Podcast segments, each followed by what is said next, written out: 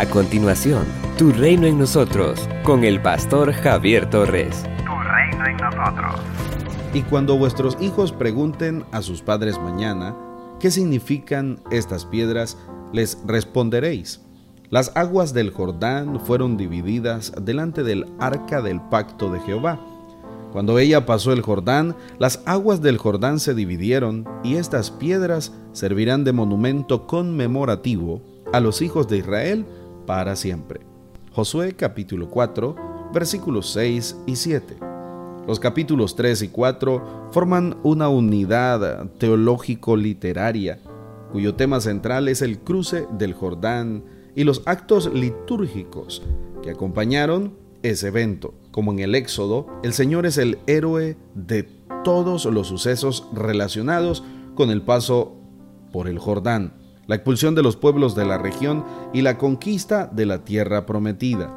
El historiador sagrado nos deja en claro que Dios abrió el camino, ganó las batallas y expulsó a los antiguos habitantes de la región. Por eso, los pueblos paganos recordarán con asombro cómo el Dios de los israelitas los derrotó y entregó su territorio al pueblo de Israel. Los israelitas recordarán estos hechos extraordinarios y adorarán al Señor a través del tiempo. El Señor da las órdenes, Josué y el pueblo las obedecen. La cadena de mando es el Señor, Josué, los sacerdotes y el pueblo. Sacerdotes y pueblo entienden que las órdenes que reciben de su guía proceden directamente del Señor.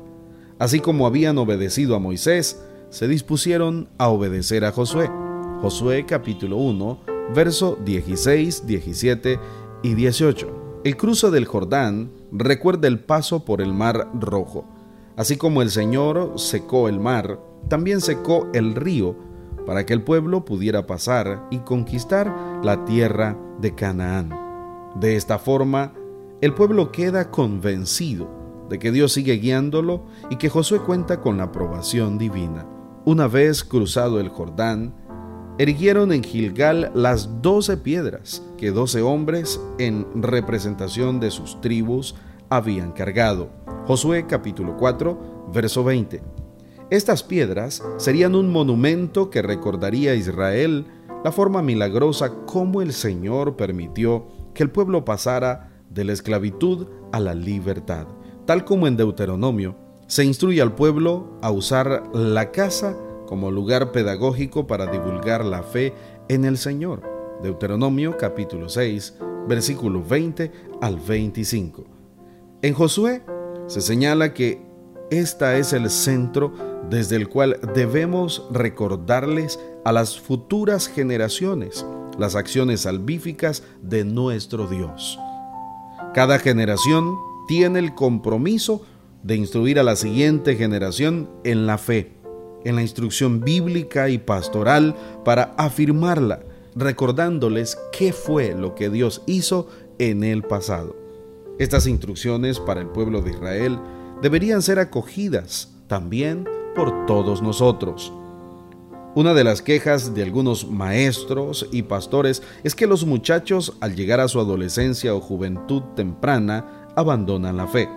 ¿No será que en el hogar o en el salón de clase deberíamos impartir con más énfasis la fe y reforzarla a través de esos testimonios que alientan a seguir creyendo en el Señor desde la intimidad del hogar? Somos una iglesia llamada a establecer el reino de Jesucristo en Nicaragua.